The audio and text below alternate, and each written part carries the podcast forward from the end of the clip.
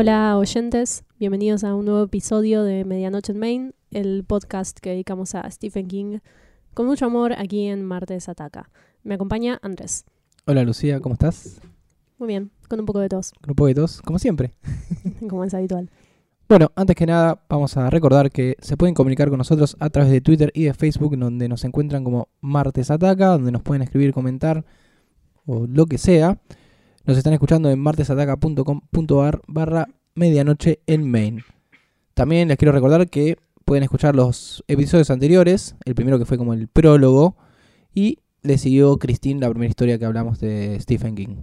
O Stephen King. Ahora estoy observando que se le dice Stephen, no Stephen. Ajá, Estoy viendo un par de documentales donde le dicen así.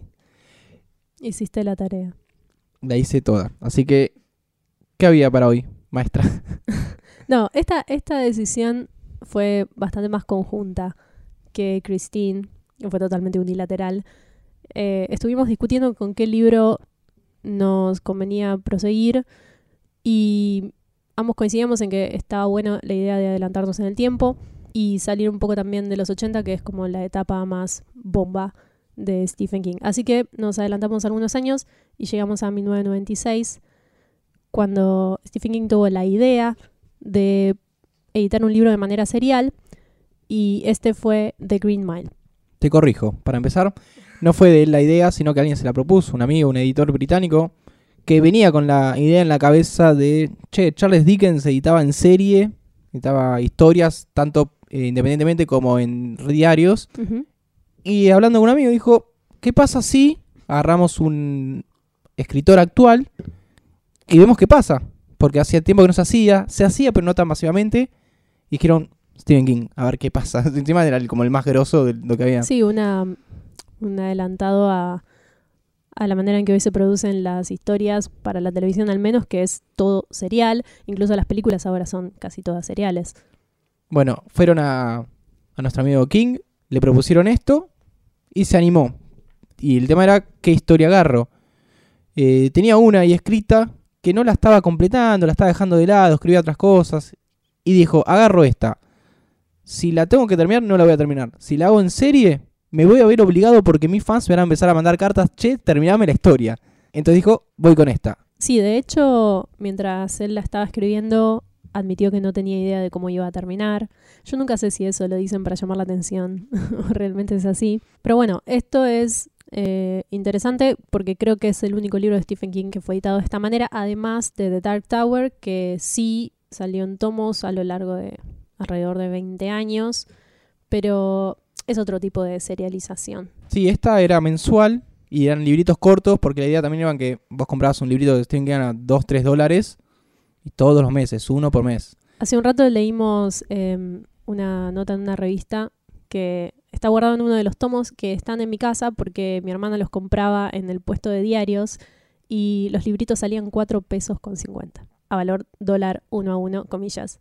Y a la larga son... Vale lo que valdría un, libro. Sí, todavía se consiguen. Yo en Plaza Italia los he visto. Así que si a alguien le interesa tener la, la edición original, porque también después se reeditó en un solo tomo, obvio. Sí, se, edi- se editó en un solo tomo. Se editó después de que salió la película. Una edición, viste, siempre que sale la película se edi- reedita el libro. Y después hay una edición de 10 aniversario también completa. Pero la más linda es la que son los tomitos. Ah, a mí me encanta. Sí, bueno, la película es otro tema sobre el cual nos vamos a explayar ampliamente, me parece, porque da para mucho. Eh, está dirigida por un señor que nos cae bastante bien, que es Frank Darabont.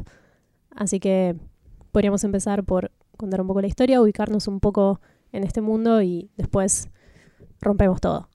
Dale.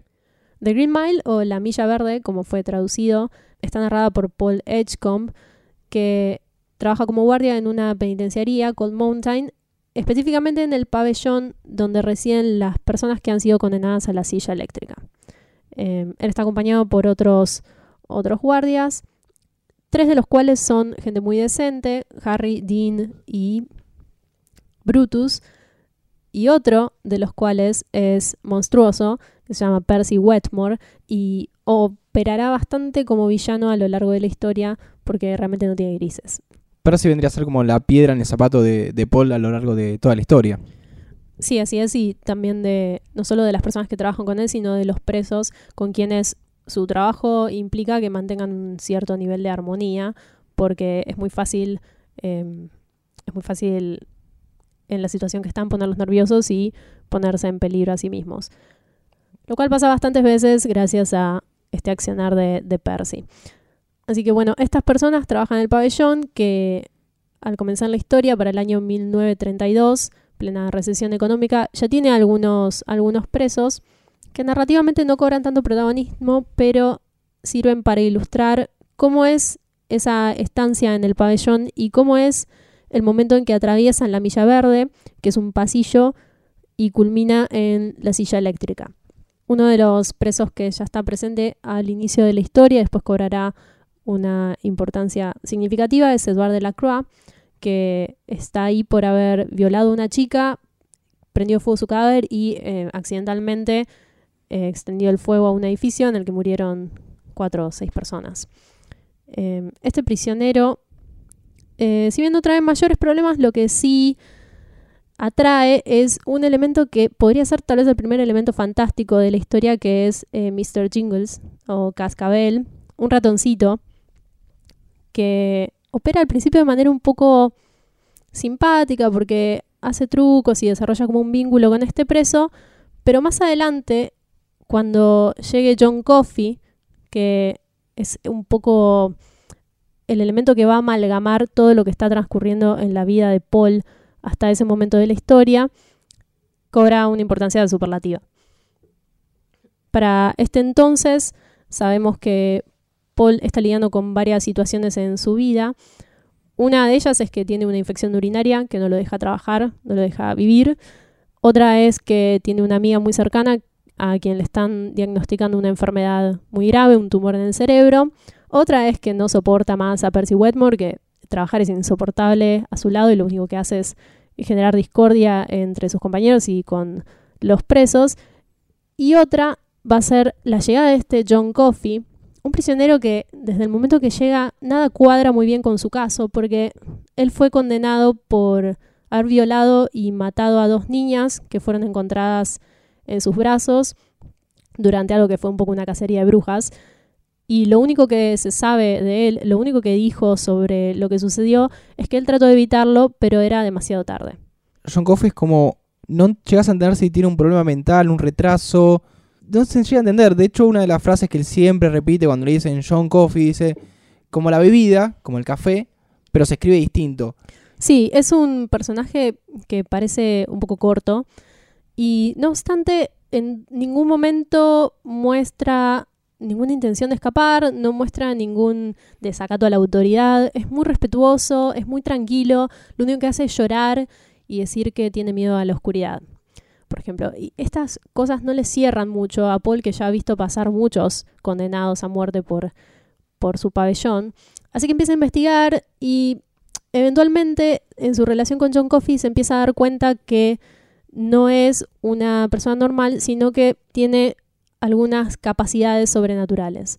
Bueno, vos antes decías que uno de los problemas con los que estaba lidiando Paul era la infección urinaria, que en el libro está como muy relatado que no sé si a vos te llega, pero a mí como hombre me llega que dice algo así como que mea navajas cada vez que mea y sufre mucho y que transpira cada vez que va al baño y la pasa muy mal.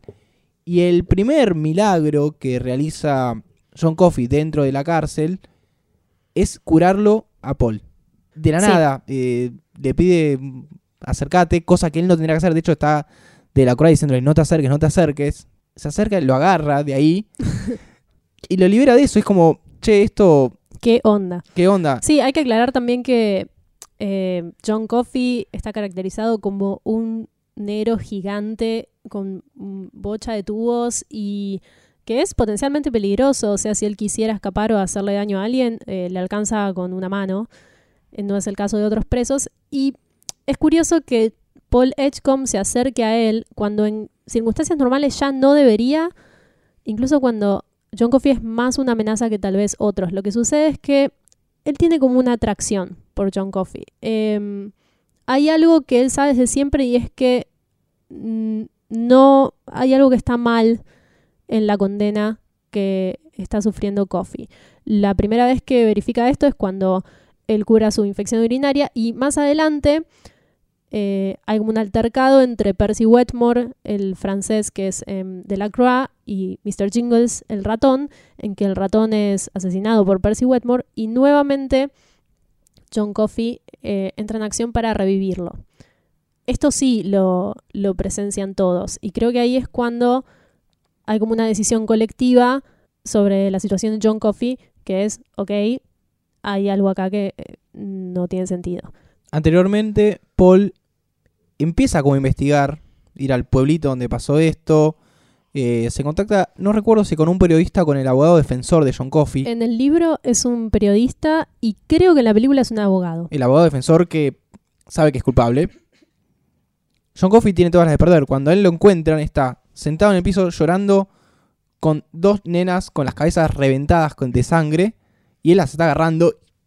Y lo único que dice es que no puede evitarlo. Entonces uno entiende, no puede evitar violarlas y matarlas. Sí, él dice eh, que no pudo evitarlo, que era demasiado tarde. tarde. Sí. Eh, con lo cual, todo el mundo interpreta que sí, se arrepintió bastante tarde. Adicionalmente a todo esto que viene transcurriendo, falta todavía que ingrese un personaje muy importante al pabellón, que es William Wharton, un preso que está de remate.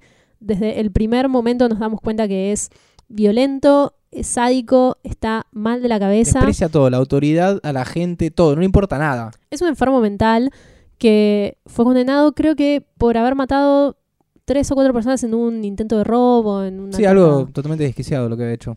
Así que una vez que Will Wharton entra en el pabellón, eh, todas estas situaciones con las que Paul venía lidiando empiezan a converger y el factor común de todas ellas resulta ser John Coffey, de manera, como ya habíamos mencionado, bastante sobrenatural.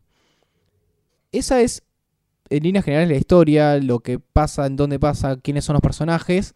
Hay algo que creo que se te pasó mencionar, es cómo es narrada la historia, tanto en la, en la novela como en la película, que arranca en un presente, como, no sé, no sé, era cuando pone cuando sale el libro, ese era el presente, y hay un personaje que es Paul, hablando de esta historia de los 30.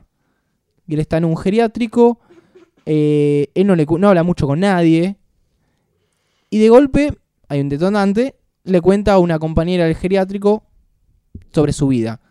Y habla de un año muy particular que fue el año en que conoció a John Coffey. Sí, eso así es en la película. Em, en el libro todo lo que es em, este ida y vuelta en el tiempo narrativo está muchísimo mejor desarrollado y lo que está pasando en realidad es que Paul escribe la historia y al final estas idas y vueltas en el tiempo cuando ya leemos el desenlace se la da a leer a esta anciana que es su amiga en el geriátrico que se llama Elaine.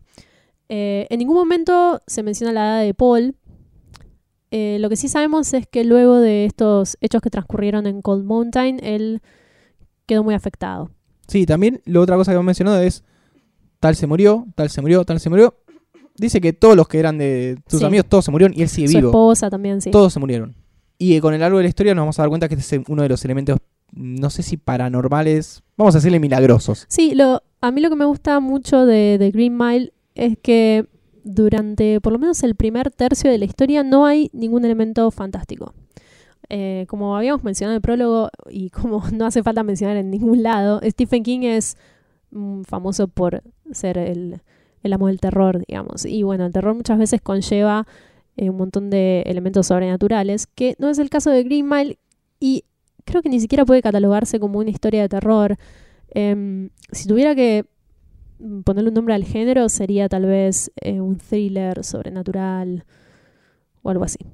Mm, yo creo que lo que quiere hacer acá Stephen King es ir más para el lado religioso, pero sin enmarcar en Mm. este es Dios, este es... Bueno, creo que también se escuda bastante porque eh, en cuanto a lo que sucede a lo largo del libro y los motivos por los cuales John Coffey tiene estos poderes, son interpretados como cuestiones religiosas. Eh, son interpretados a través de la lente del cristianismo. ¿por qué? Paul es- Porque Paul Edgecombe fue criado en el cristianismo, él va a la iglesia y su esposa también sigue la misma doctrina y qué sé yo. Entonces es un poco la interpretación suya. Nosotros a lo largo del libro solo vemos lo que John Coffey hace y lo leemos lo poco que dice. Pero la verdad es que podría ser cualquier cosa. O sea, la, la puerta está abierta que no sabemos exactamente quién es John Coffey y por qué hace lo que hace. Pero bueno, a través de Paul Edgecombe, Stephen King sí lo lleva para un lado más religioso. De hecho, lo que no sabemos en ningún momento y ni nadie va a saber es de dónde sale, quién es, cómo llega ahí, qué es John Coffey, por qué Sí, tiene esos es- poderes. Yo creo que es una es un personaje muy interesante precisamente porque no se cuentan estas cosas. Conocemos pequeños detalles de su vida, sabemos que está tiene muchas cicatrices, alguien lo castigó, en el libro se sugiere que eso le sucedió de niño y que alguien no pudo quitarle ese diablo que tiene adentro. Podemos pensar que también visto desde el ángulo religioso, alguien pensó que sus capacidades sobrenaturales eran obra del demonio. Esto, esto pasa en Carrie también. Sí. En Carrie es lo, lo opuesto. Acá tienes un ser milagroso, ahí tienes un ser demoníaco, Sí, posesivo. Sí, pero también visto a través de la óptica de su madre, que es otra fanática religiosa. O sea, la- lo mismo que Carrie, ese mismo poder que Carrie posee puede ser interpretado como un milagro. En el caso de John Coffey, él se topa por casualidad con estos cuatro guardias de la prisión que da la casualidad de que son tipos con mucha ética y como muy centrados y todos tienen esta misma interpretación de que es un milagro, pero bien podría no haber pasado así. De hecho, Percy nunca llega a enterarse muy claramente de cuáles son las habilidades de John Coffey, pero es más probable que hubiera interpretado que es una obra del demonio, guiado por su propia manera de percibir las cosas. Eh, lo que tiene en particular la historia es que uno cuando ve películas o lee historias del diario, no hace falta ir a una ficción, de cárceles, de guardiacárceles, de cómo es el sistema penitenciario, se encuentra con gente muy, muy mala y con muy poca ética, con moral totalmente dudosa. De hecho, ya pasa en The Shawshank Redemption, que también es una historia de Stephen King, que también es en la cárcel. Y estos también está dirigida por Frank Darabont. Sí, es una gran casualidad. O no. Son tipos muy buenos, muy centrados. Una justificación para esto puede ser que son los años 30, hay crisis y hay que laburar de lo que sea. Entonces, de casualidad, estos tipos son buenos tipos, cuya filosofía es que los presos en este trecho final, esta milla verde que atraviesan, tienen que obtener un poco de paz, ya que van a pagar por lo que hicieron Claro. algo que dice Paul es que su trabajo es hablarle a los presos. Hablarles y no. Por eso tan- odia tanto a Percy, porque Percy es un kilomero. Percy en realidad lo que hace es regodearse en el sufrimiento de estas personas y en el miedo también, porque eh, si bien todos son asesinos horribles, o sea, son totalmente reprobables, sienten miedo y se están acercando a una situación que, seas quien seas, me parece que es muy heavy, que es esto de enfrentar la silla eléctrica, ¿no? Ellos saben que hay una fecha pactada y que van a morir y tienen que lidiar con todo lo que hicieron. Lo peculiar de la manera en que están retratadas estas personas condenadas es que dentro de ese microclima que se genera en el pabellón, en el que ellos están todo el día y con las únicas personas que tratan son con estos guardias de seguridad, que nunca llegan realmente a ver su lado oscuro, porque lo que hicieron ya pasó y no va a volver a resurgir, bueno, al menos no en la mayoría de los casos, provoca que uno sienta incluso empatía por estas personas.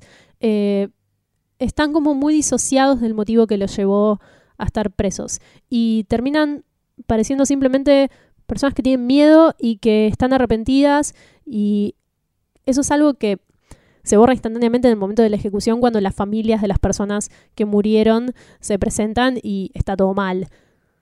Tengo un poco de miedo a confundirme, pero estoy muy seguro, o casi seguro, que en la película en ningún momento se menciona por qué De la Croix está ahí. Eso eh, Es sí, un gran error para mí. Para mí es un gran error, porque en el libro se especifica qué hizo cada uno. O sea, uno cuenta con toda la información sobre esos presos y digamos lo que uno siente por ellos está ligado a lo que uno ya sabe. Esto también, eh, como lector, te lleva a eh, comprender cuando estás tomando una postura que está más orientada por la narración que un poco por la, por la ética, ¿no? Por lo, por lo que sentirías en la vida real. Como que uno se está metiendo tanto en ese micromundo que lo está disociando de todo lo que no llegó a ver. Em, casi como si la relación entre uno y esas personas condenadas fuera la relación entre Paul Edgecombe y esas personas, que está basada en otro tipo de códigos, en mantener la armonía, en tratar de entenderlos, en tratar de mantener la paz para que lleguen a la milla verde eh, en las mejores condiciones. En cambio, en la película, no darte esta información es hacer trampa. Esto es hacer trampa, porque uno se relaciona con Eduard de la Croix de una manera diferente por desconocimiento. Lo ves con el ratoncito. Es un francesito bueno. Él es simpático, es medio gracioso, aparte porque es un poco caricaturesco. em, Se porta bien. se porta bien, sí. eh, aparte lo ves un poco también hostigado por Percy y tomás partido por Eduardo de la Croix, porque por un lado tenés a Percy que lo odias bocha en el libro también, y lo ves indefenso y casi que deseas que todo transcurra, que todo fluya de la mejor manera para él. Pero esto no me parece muy justo porque no le está dando al espectador todas las herramientas para que forje su opinión y tenga que enfrentarse también a, para, estoy sintiendo conmiseración por alguien que violó a una chica, la prendió fuego y en consecuencia prendió fuego a un montón de personas de rebote. Me parece que ese, como que esa bifurcación es lo que Stephen King te está dando en la novela y no te están dando en la película, es lo que enriquece también tu relación con la lectura. Bueno, ya que mencionaste como una contra de la película, algo en lo que no estás de acuerdo, vamos a pasar a esta. Eh, vamos a, ver por qué llegó este guion a Frank Darabont. Voy a decir por qué para mí es una de las mejores, no películas, sino adaptaciones de, las, de los trabajos de Stephen King. Eh, bueno, voy a empezar por eso directamente. Que es que la historia se aleja un poco de lo fantástico, un poco bastante. Es una historia mucho más clásica. Stephen King la hizo porque él quería explorar el tema de qué pasa en ese transcurso hasta la silla eléctrica, una curiosidad de él. Investigó como hace muchas de, sus historias y Darabont lo tomó. No hizo mucho trabajo de guion, porque si uno ve la película, lee los, libros, hay diálogos que son idénticos. Sí, de hecho, creo que son todos exactamente iguales. Lo que sí hizo Frank Darabont, que además de dirigir adaptó el guion, es eh, cortar todo este, ah, toda esta ida y vuelta en el tiempo y toda esta subtrama, que en realidad no es una subtrama, es un poco lo que sostiene, es la excusa de toda esta historia, que es eh, Paul Edgecombe narrando lo que sucedió y finalmente mostrándoselo a, a Ellie. Y además, al final del libro, eh, revelando algunos secretos que se mantienen ocultos, en mi opinión, de manera muy orgánica, que son consecuencia directa de esta historia que sucedió en el pasado y que él está narrando en el presente. Esta línea temporal fue cercenada por Frank Darabont. eh, hay un poquito al principio y un poquito al final, eh, un poco a manera de, amalgamar la historia, pero la historia se cuenta de manera totalmente lineal, no hay idas y vueltas, y creo que eso es un poco consecuencia de atrapar al espectador en este formato audiovisual que, bueno, es totalmente distinto al literario.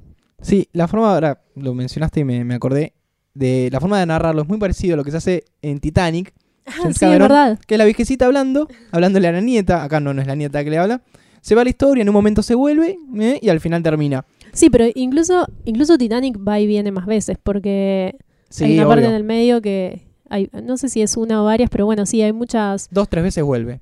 Sí, en esta no se vuelve al presente. Yo creo que la película pierde eh, algunas de las cuestiones mejor logradas del libro, que es esta construcción de los personajes, esta construcción de Paul Edgecombe en relación a sus seres queridos y a su percepción de la vida en este punto en que ya es viejo y está en un geriátrico, ¿no?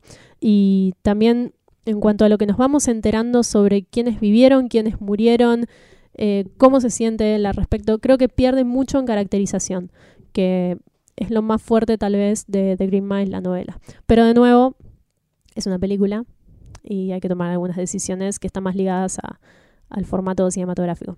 Es una película de tres horas. Encima, sí. Es una película de tres horas que la ves, no parece en tres horas, no es que, uh, qué boro, uh, cómo está hablando. está muy bien y han recortado, yo he visto esto, escenas extra que podrían haber estado, pero que tuvieron que recortarlas porque ya tres horas es un montón de tiempo en el cine. Así es. Y así todo, Igual ahora, ahora todas las películas duran tres horas. sí, el promedio, Pero- el promedio de una hora y media ya pasó a dos y cuarto. Sí, pero mm, igual no sé si la de tres horas es el corte de director o es la... Yo siempre la versión que vi duraba tres horas. Yo creo que también, porque... Si hay un corte de director debe durar tres horas y cuarto, y media, cuatro, ya creo que no, no creo que hayan filmado una hora más y recortado porque es perder mucha plata. Sí, es verdad. Igual, sí, con la literalidad que está manejada el guion, No faltan Eh, tantos elementos. así es. Están redondeados un par, no sé, la historia de las gemelas está muy bien resumida. Eso está muy, muy bien. Eh, es una, una secuencia muy con muy pocos diálogos, va a punto, muestra lo que pasa. Para mí, la secuencia inicial que tiene que ver con eso, pero en ese punto no tenemos la menor idea Sí. de qué se trata, es, pero increíble. eh, Bueno, ahí es- tenés un salto temporal. Arranca Eso en es un hermoso, momento- pero no se repite. O sea, esa, esa mecánica no se repite tanto a lo largo de la película. Y es una pena porque es eh, muy enriquecedora de la historia. cuando cuentan la historia, la parte en que muestran cómo realmente fueron asesinadas las gemelas, no se usa la misma estética, se usa No, una eh, parecida pero medio raro. Ahí, en ese momento, la- para mí la película viene mm, bastante bien, bastante, bastante bien, y ahí pierde mil puntos. Ese momento pierde mm, bocha de fuerza. Em, no me parece que esté bien resuelto y me parece exageradamente literal también. Sí, el tema es que se tenía que resolver de una forma así como medio eh, no fantástica. Sí, en Si realidad, no- claro, está como integrado el elemento fantástico a la resolución del caso, que bueno, spoiler alert, es el momento en que Paul Edgecombe se da cuenta que John Coffey no mató a las gemelas. O sea, John Coffey le está pasando una Él información le pasa una a información. través del brazo. Sí, es como una cuestión un poco mágica. Sí, surrealista. Sí, es un poco mágica. Bueno, en este momento Paul se entera que John Coffey es inocente, él está a días de su ejecución y que el verdadero culpable del asesinato de las gemelas es William Wharton, este preso que vemos ingresar que está de remate. Pero en el libro, a esta conclusión se llega de una manera totalmente diferente y para mí mucho más realista. Y es que Paul Edgecombe empieza a atar cabos, empieza a- sacar conclusiones policíacas. Sí, investiga. Sí, investiga y se da cuenta de que hay algunas cuestiones que no dan pie con bola y esto lo logra testeando un poco a John Coffey, dándose cuenta de que no tiene las capacidades para llevar a cabo ese crimen y que hay como contradicciones en lo que le han contado eh, sobre la manera en que este transcurrió. Sí, John Coffey tampoco se defiende. En ningún momento dice, Claro. yo no fui, yo no tengo nada que ver. No lo hace. Él también tiene una razón por la cual quiere ser culpable. No sé si culpable, pero que, que quiere morir. Sí, esto también eh, nos lo enteramos al final de la historia, tanto en la novela como en la película. Y está ligado a estas capacidades sobrenaturales que tiene John Coffey. Em, si bien él es un algún tipo de elegido, en palabras de Paul Edgecombe, él es un elegido de Dios. eh, puede Un- ser un muchas milagro, cosas. Un milagro de Dios. Él es un milagro, puede ser muchas cosas, pero esto es lo que Paul interpreta.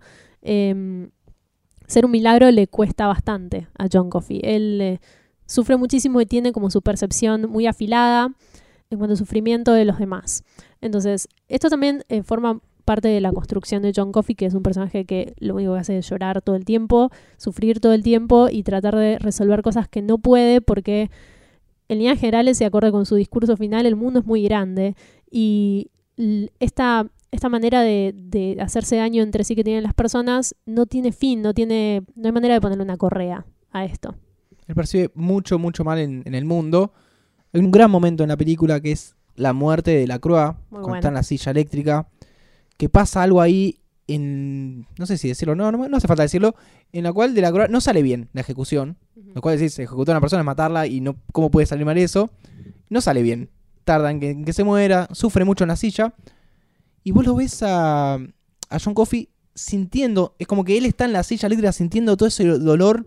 Sí, Es muy en, terrible. en la película es así, eh, se retrata en ese momento. En la novela es un poco menos, menos obvio, podemos decir, y es después, durante esta escena en que, ahora lo vamos a contar, Paul y sus compañeros de trabajo sacan a John Coffey de la prisión para cumplir un objetivo muy específico, después lo devuelven. Cuando atraviesan este camino de salida, John Coffey pasa junto a la morgue y dice que lo escucha gritar a Delacroix. Delacroix estaba muerto.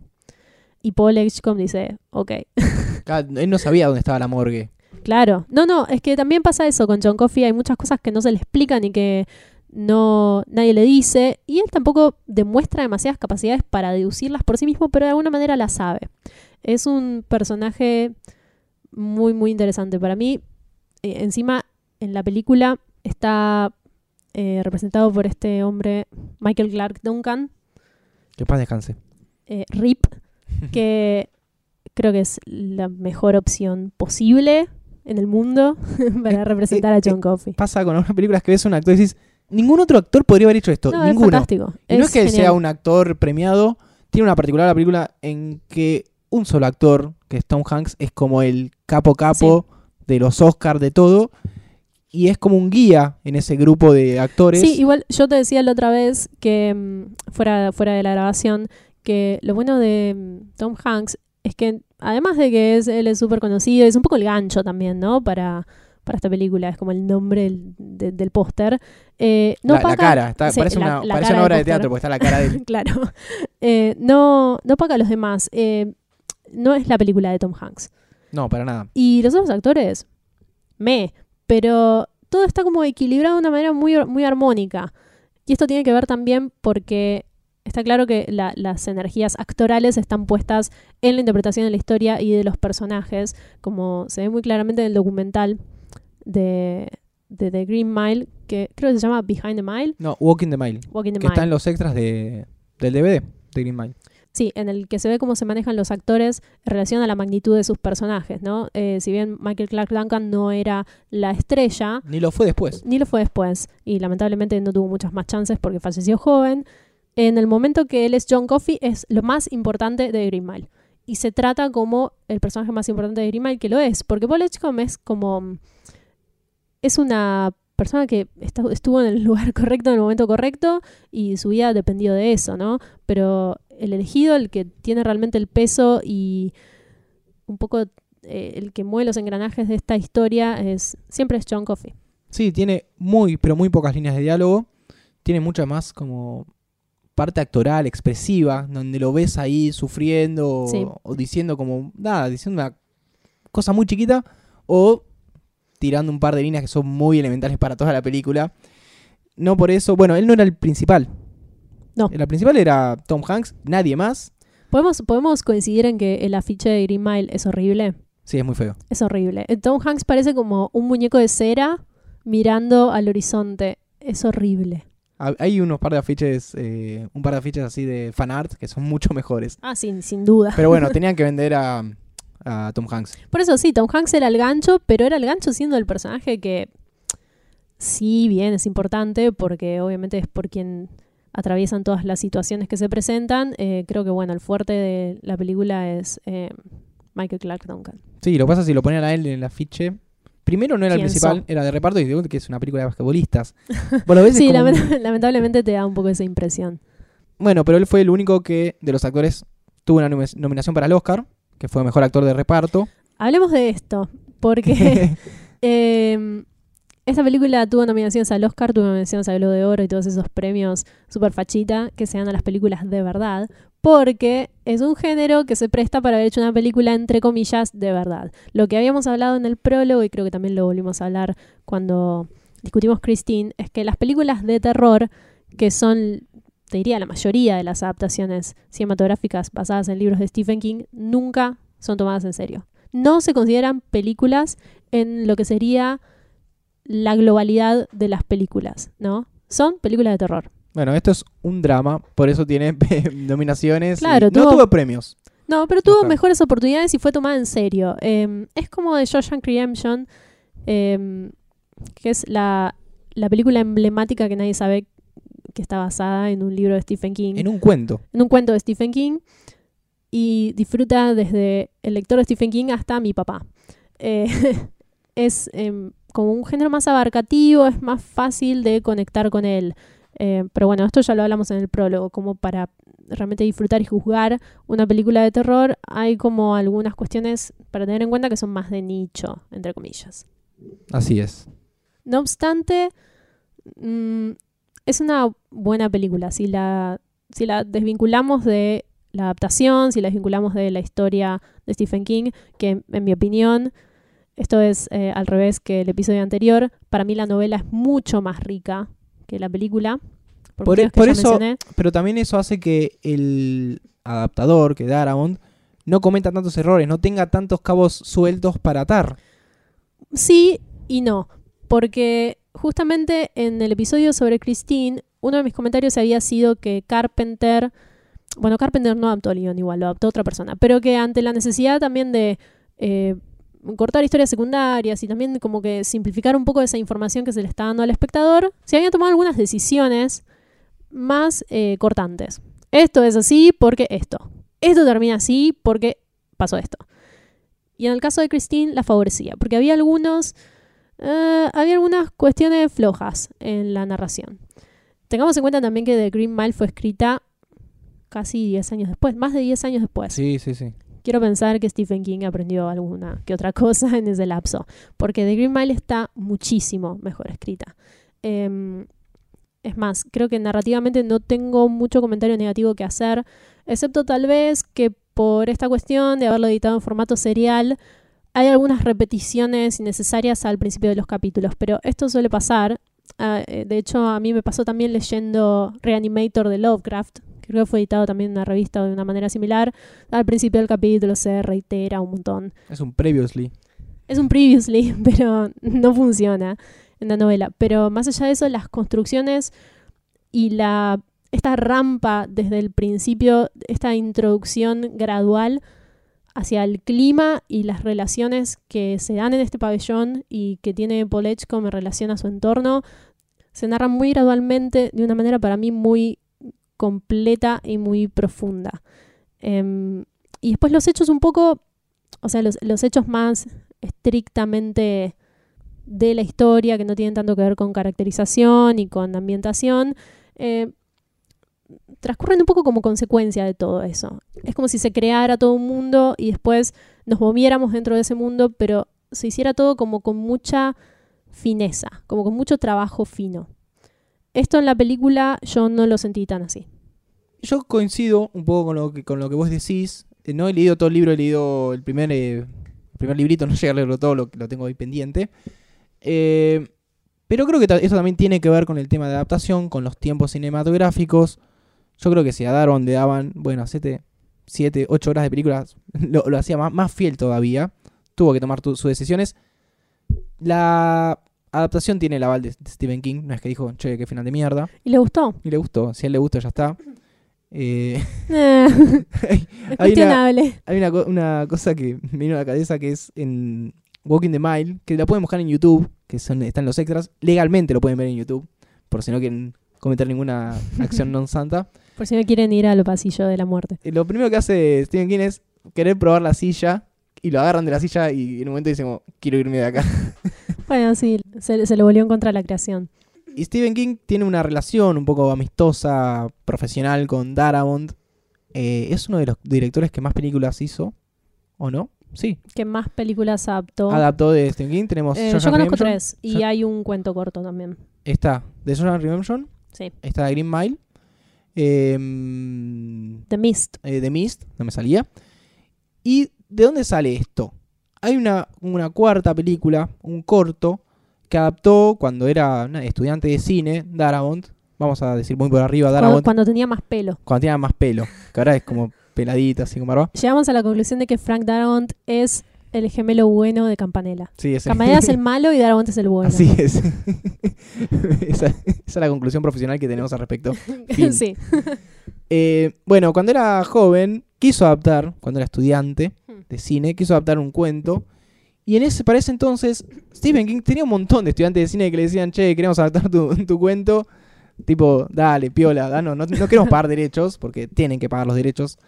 Y creó algo llamado The, The Dollar Deal o The Dollar Babies, que era que todos los estudiantes de cine que quieran hacer una adaptación de un cuento, no de novela suya, de su autoría, tenían que pagarle un dólar por un tema legal, algo que le pedía el contador, no porque quería juntar muchos billetes de un dólar. Eh, pero bueno, tenían un par de restricciones que era, primero ser estudiantes, eh, después que no podían exhibir comercialmente ni distribuirla ni nada, y que una vez que terminaban de hacer la película, le tenían que mandar un VHS con el- la obra terminada. Además está decir que tenía que estar aclarado. Está Basado basado, en- en una historia de Stephen King, o tenía el, el cosito de copyright, un par de cosas así que, todas cosas legales porque después de todo son suyas las historias, pero bueno, buena onda Stephen King diciendo a los estudiantes de cine, che, Sí, hagan mis novelas. em, también es una manera para él, creo que es un poco como tener la vaca atada, digamos, Sí, llevar un poco como un control de qué historias se producen usando su nombre, Em, porque después ha tenido un par de incidentes con largometrajes en que vendió los derechos y se hicieron secuelas impresentables, como por ejemplo Pet Cemetery 2. Así que sí, creo que es favorable para los dos lados del trato. Sí, se hicieron algo así como 100 películas. Que él, él dice, hay un par que están buenísimas, otras son malísimas, porque son estudiantes. Sí, pero está dando una herramienta de fácil acceso a gente que Es así. de hecho, si no se tiene que sentar a escribir un guion y es una paja. tampoco es tan difícil hacerlo, porque nosotros desde acá podemos entrar a la página de Stephen King, que es stephenking.com. Hmm. Hay una sección de Dollar Babies. Está el listado de unos más de 40 o 50 cuentos que se pueden adaptar. Y tenés una suscripción, la mandás, te autoriza, filmás, se lo mandás. Así que estudiantes de la FADU, si no tienen ideas, pueden hacer eh, cuentos de, de Stephen King. Bueno, volviendo. Sí. fue uno de estos Dollar Babies. Se hizo popular porque fue uno de los primeros que quiso comercializar, por lo cual tuvo que pagar derechos. Se hizo distribuir. La historia se llamaba The Woman in the Room, que es una historia muy cortita que está en eh, Night Shift. Es un libro del 78, un compilado de relatos. eh, que tiene muchos relatos de terror, menos este y otro más. Y es sobre una madre que está agonizando y el hijo que no sabe qué hacer y trata un poco de la eutanasia, esto y lo otro. Es muy cortita, pero está muy bien lo que narra. Otra vez, o en realidad por primera vez, Darabont agarra la historia y la representa lo más fiel posible en la pantalla. Sí, creo que eso tiene que ver también con que Darabont es fan de Stephen King. Sí, Eh, no le es tan fácil bastardear sus historias. Em, y bueno, también por eso ha tenido el privilegio de hacer por lo menos tres largometrajes avalados por el señor King. Bueno, esta historia de Woman in the Room fue lo que a Stephen King le dio la... Tipo, dijo, bueno, te doy el ok para hacer The John Redemption, que también era un cuento, y lo mandó a largometraje. Sí, Shawshank Redemption igual es un cuento bastante largo y se jugó igual, ¿eh? Sí, Porque está ahí en el top 5 tal vez de Stephen King. Sí, y Darabont eh, es de una generación que está de, está como en el medio, no es ni la Sí. nueva generación, lo que es Wes Anderson, de Tarantino, ni de la época de Spielberg, eh, George Lucas. Tal vez es algo medio como CMX, está ahí. Sí, está como ahí en los 90. Sí. Si no lo conocen, es probable que hayan visto su nombre en los créditos de The Walking Dead, porque si bien lo fletaron en la segunda temporada, no duró más de seis episodios, eh, creo que fue el que tuvo la idea de... Sí, fue el que dijo este cómic a la tele. Y mirá toda la plata que hicieron. Gracias, Frank Darabont, te dice AMC, que te pegó una patada apenas pudo. Sí, bueno, porque no sé, quería hacer otra cosa Darabont y no, no había cuestiones presupuestales, me parece, y bueno, nada, la tele es así. Es así de cruel. Pero bueno, figura todavía como creador de, de Walking Dead. Otra cosa que a mí no me cerró mucho de la película, igual estoy criticando la película Rolete, pero no me parece una mala película en absoluto, es el tema de la mm, banda sonora. Sí, es verdad. La banda sonora está bárbara, pero hay algunos, creo que la película falla en manejar como algunos tonos intermedios. Hay algunas eh, escenas que no son necesariamente cómicas y tampoco son simpáticas. O sea, tienen como un tono un poco agridulce que son llevadas a lo cómico por la banda sonora. No sé si cómico, sino a lo, tal vez... A lo pin- caricaturesco, pintoresco. sí, pintoresco. Como que te levanta. Si Y está me como re bajón, que- te levanta un poquito. Me parece que no. O sea, me parece que no es lo que Stephen King estaba contando. Por ejemplo, las escenas em, de Cascabel, de claro. Mr. Jingles, que hace los trucos y tiene como una relación con Delacroix. Y es simpático porque es un ratoncito re lindo y qué sé yo. Pero me parece que se estaba tratando de contar otra cosa en ese momento, no que era gracioso o que era ridículo. Eh, lo mismo sucede al final cuando, bueno, vemos cuál es el destino de Percy Wetmore. Eh, podemos contarlo, pero creo que no es necesario. Eh, tiene un destino muy nefasto y se pone una música, en ese momento hay un- suena una música Es como navideña. Como una- era, es como esas bandas de sonido de Danny Elfman para Tim Burton. Exactamente. Y es un momento que para mí no, de hecho no tiene nada de simpático, no tiene nada de gracioso y me parece como bastante triste ese desenlace. Y, y sin embargo la música me parece como que choca un poco. Eh, en eso, mm, otro punto menos. Te voy a, voy a traer algo que, que dije el podcast No, anterior. cono- no conozco al tipo que hizo la música. el tipo que lo hizo fue Thomas Newman. Mm. que ese mismo año había hecho la banda sonora de Belleza Americana, que te fue también bastante bien. Hizo The John Redemption, o sea, trabajaba con Darabont. Hizo un par de openings de series. Trabajó- también trabajó en Ah, hizo el de Six Feet Under. Six Feet, eh, exactamente, Six Feet Under. Eh, Buscando a Nemo, Wally, Mujercitas. O sea, tiene lo que tiene este tipo es que hace cosas muy variadas. Muy versátil. No es que vos escuchás y decís, ah, este es John Williams. No, Este es Daniel. Podés no sacarlo al tipo. Pero sí, falla un poco en, en la musicalización de ciertas partes. Hay que ver también de quién es la Sí, decisión. ni siquiera, ni siquiera te diría la musicalización, es como que el tono me parece que está mal enfocado. Yo creo que al chabón le dijeron, esto tiene que sonar, o sea, o tal vez interpretaron como una tónica que no es, en mi opinión, la que se narra en el libro. Hay que ver también que es una película que cada tanto al espectador Sí, es como un comic relief. es como te, te relajás un poquito. Uh, aparece el ratoncito y te, te da gracia. Que funciona de esa manera igual. Creo que ahí tal vez no hace tanto ruido, pero en, Sí, en el final desenlace, pf, Ahí, ahí la pifia bastante. sí, ahí mete la pata. Eh, en cuanto al sonido, ya que estamos hablando un, algo un poco más técnico, sí, es impecable. momento Es impecable. Eh, también tuvieron una nominación al bien. Oscar con el tema del sonido, cómo está hecho. El sonido está muy bien. Son sonidos muy particulares. Lo que Y la hay. fotografía está muy bien. A, Sí. a mí hay, hay como determinadas escenas que no son tan eh, como literales y tan... o- A mí, bueno, yo no soy muy fan de lo obvio. Y no soy muy fan de que las cosas se cuenten, eh, se, se sobreexpliquen. Ahora podemos hablar un poco sobre el final que difiere de la novela. Pero hay algunas escenas que son como más sugestivas, que tienen una fotografía muy, muy, muy linda, como la ejecución de John Coffey, y que no vemos a John Coffey prendiéndose fuego y, no sé, electrocutándose, lo único que vemos es a Tom Hanks, hay como un traveling en cámara lenta, como unas chispas, porque John Coffey tiene como una energía muy poderosa que explota las, las luces y como afecta un poco el- al sistema eléctrico y vemos como esas chispas y todo está un poco fuera de foco. Eso, ese tipo de cosas funcionan muy, muy, muy bien, pero hay pocas. Otra cosa que me gusta mucho a nivel imagen es al- muy al principio de la película, cuando llega John Coffey al, al bloque E, Eso está muy bien también. que ves toda la secuencia del bajando del camión que lo trae, entrando. Hay una cosa que van diciendo es, es alguien muy grande, es alguien muy grande, y en ningún momento te lo muestran a él. Te muestran los pies, te muestran el brazo, que son unos Sí, te, tubos te van enormes. sugi- te van sugiriendo y vos te vas haciendo una idea de, uff, Y ves las dimensiones. De hecho, Tom Hanks le dice, o Paul, le dice a Brutus, "Eh, más grande que vos no va a ser. Brutus es un tipo de casi dos metros. Y dicen, sí. Sí, está bueno porque también el tamaño de John Coffey, y bueno, lamentablemente también que sea negro porque esto está ambientado en 1932. No, la película está en 1935.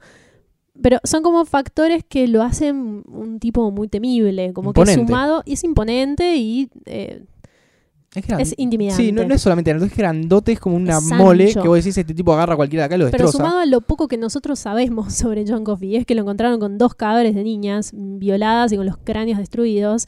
Y es un momento de tensión cuando entra a la cárcel, porque no sabemos qué va a pasar. No lleva mucho tiempo hasta que nos demos cuenta que John Coffey no es lo que nos dijeron que era.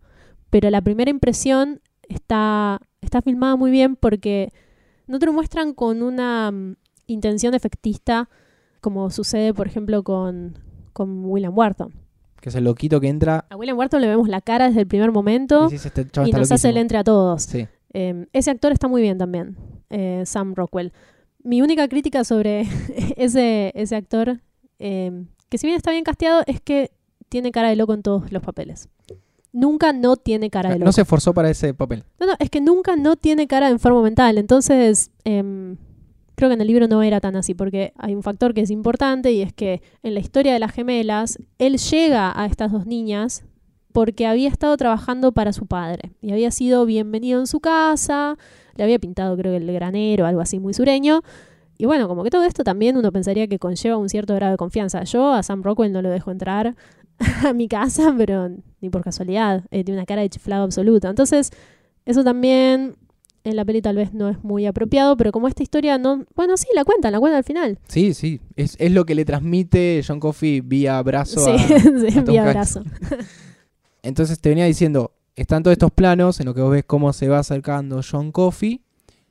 Y después sí te hacen un paneo vertical hasta que lo ves la cara. Y decís como, "Ca- mierda. Hay algo muy particular es que Brutus, el que yo te decía recién que decían, che, no, no puede ser más alto que vos. El actor mide 1,93m. Eh, Duncan mide 1,96. Son nada. Y en la película a veces lo ves y son como 10 centímetros de diferencia. Hay unos trabajos de cámara muy bien hechos en los que vos lo ves a... A veces muy bien hechos y a veces más o menos. A veces falla, pero bueno. Eso es como Godzilla, que a veces es eh, ridículo su tamaño y a veces lo ves al lado de una persona y no era tan grande. Bueno, Pero bueno, cuando no tiene que fallar, no falla. no, no, igual para mí está perfectamente caracterizado John Coffey. Bueno, creo que a nivel técnico eso ya mucho más. Se puede seguir hablando horas. Sí, se puso un poco ñoña la cuestión. Así que vamos a Pero ir lo más que pasa a- es que, a diferencia de la película de Christine, eh, esta tiene como más de esas cosas refinadas para mirar, ¿no? Sí, hay un- par de millones de dólares más en el medio también. Sin hablar. Vamos entonces a, al final de la historia. ¿Cómo la terminó Stephen King? ¿Cómo la terminó Darabont? ¿Qué te Acá es, parece? cuando, acá es cuando más difiero con la película. Creo que antes del desenlace yo le daba un puntaje a la película y después le di otro. Y no necesariamente porque tome una como una aproximación distinta que la novela, porque no es así como deberíamos juzgar la película por sí misma. Es porque yo siento que sobreexplica. Y sobreexplicar va muy de la mano con subestimar al espectador. Em, con la información que tenemos hasta ese momento, creo que ya o sea, alcanza con el discurso de John Coffey sobre cómo él siente este sufrimiento y cómo siente mucho dolor y quiere irse de este mundo y si es en la silla eléctrica, que así sea, porque ya está en esa situación. Creo que con eso es suficiente para que nosotros elaboremos qué es lo que pasa después y cuáles son esas culpas que sienten estos eh, guardias de la prisión al sacrificar básicamente a un inocente. Pero después, Paul es viejo, termina de narrar esta historia y le cuenta a Elaine su verdadera edad, que si no me equivoco eran 108 años. 106 creo. Pero estaba por ahí. También le muestra a Y- Mr. y- Jingles. Y estaba muy sano.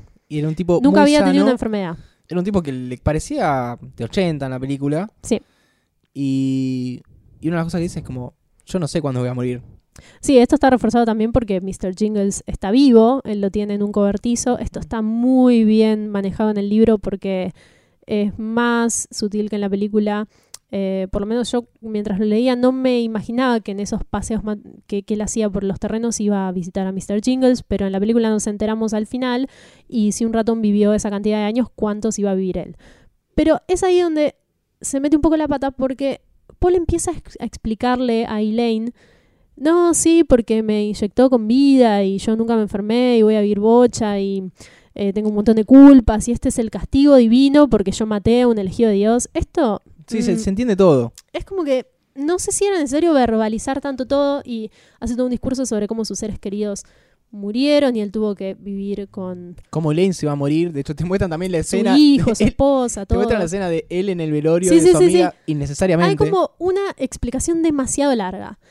En el libro esto está manejado para mí magníficamente porque durante la ejecución de John Coffey, en el capítulo que te, te narra la ejecución, Paul va eh, intercalando cómo murió cada una de las personas que está trabajando en el pabellón en ese momento.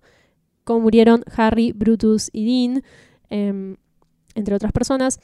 Y creo que la, reflexión sobre la vida y la muerte se hace durante esa ejecución en que todos sienten culpa por lo que está pasando. Después hay un, capítulo en que le muestra a Mr. Jingles a Elaine y eso es, es todo muy parecido, pero se explican dos líneas sobre qué es lo que pasó cuando John Coffey a él lo cura de esta infección y básicamente se dice que él lo inyectó con algún tipo de vida. Él le cuenta que nunca se enfermó, que, que nunca eh, tuvo mayores problemas, pero mientras ellos están discutiendo, Mr. Jingles muere adelante de ellos. Entonces él se da cuenta que no tiene esperanzas de ser inmortal y que si le llegó la hora a Mr. Jingles, él no tiene que estar muy lejos.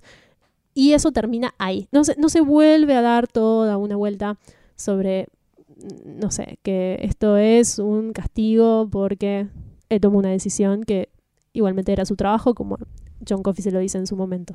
Hay algo que no está en el libro, pero que sí está en la película, que cuando están por llevar a John Coffey a la silla eléctrica, le dice, ¿qué querés que hagamos? Y no le, no le deja como la, la pelota picando, dice, ¿querés que te saquemos de acá?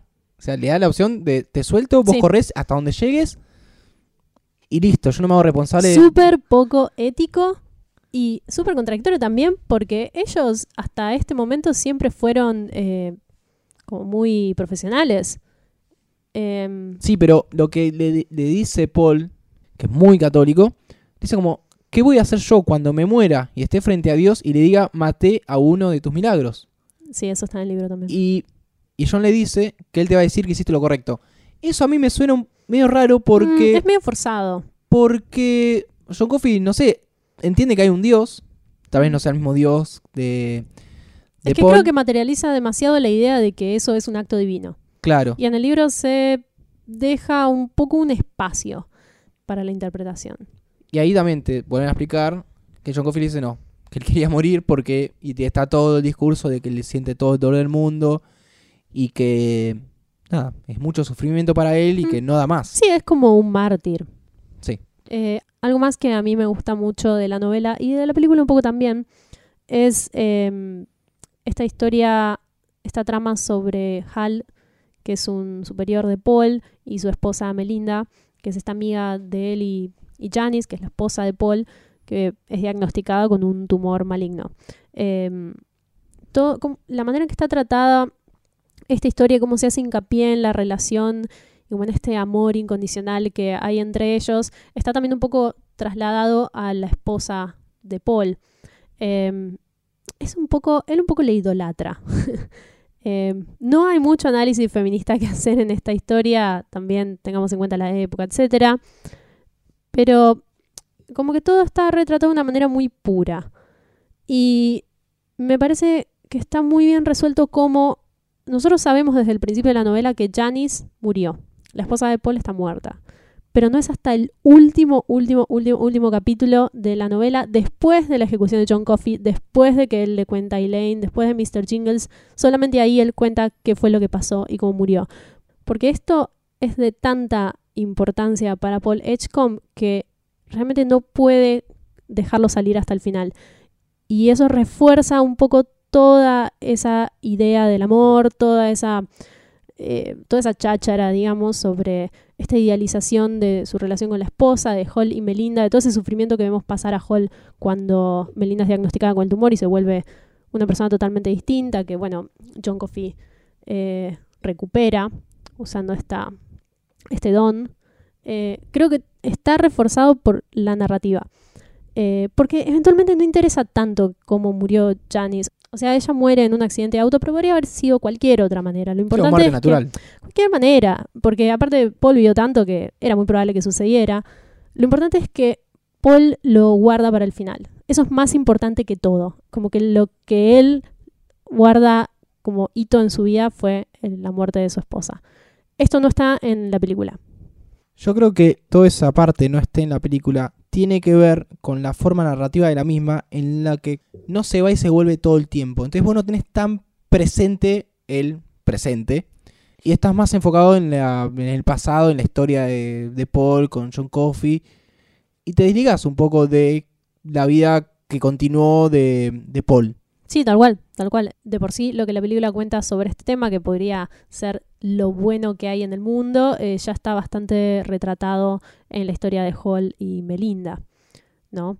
Y se le da mucha importancia porque, bueno, es una parte argumental fuerte también para John Coffey y después desencadena todo el desenlace. Todo lo que sucede con Percy, lo que sucede con William Wharton eh, y que lleva a John Coffey a la silla eléctrica eh, a pesar de todo. Pero no vamos a contar todo. No, no, también está bueno ver la película que, O leer el libro, o leer el libro. Sin más que todo leer el libro o los libros. los libros. Yo creo que hasta acá tenemos, hicimos un repaso bastante extenso de lo que es esta, esta em, gran historia de Stephen King que se aleja de lo terrorífico, del oh, oh, oh, maestro del terror. sí, totalmente. Em, si tengo que situar esta novela en algún tipo de estándar de calidad en cuanto a la bibliografía de Stephen King, es de lo mejor. Es de lo mejor logrado y creo que es de lo más fino en cuanto a desarrollo de personajes y a ambientación y también a, interpretación de lo que sucede. Eh, cómo se plantea algo que está por fuera de este mundo y se lo atraviesa con esta óptica cristiana porque el personaje principal eh, obviamente analiza en base a sus creencias, pero cómo se da un pie para sacar un montón de conclusiones más generales y más aplicables a lo cotidiano. Está bueno cómo si bien Stephen King es este personaje emblemático del terror, escribió esta novela que no es necesariamente sobre el terror. Creo que el terror está retratado de la manera que se presenta en la vida nuestra, que no es disfrutable. ¿Qué son las cosas a las que realmente le demos miedo? Por Sí. ejemplo, la muerte.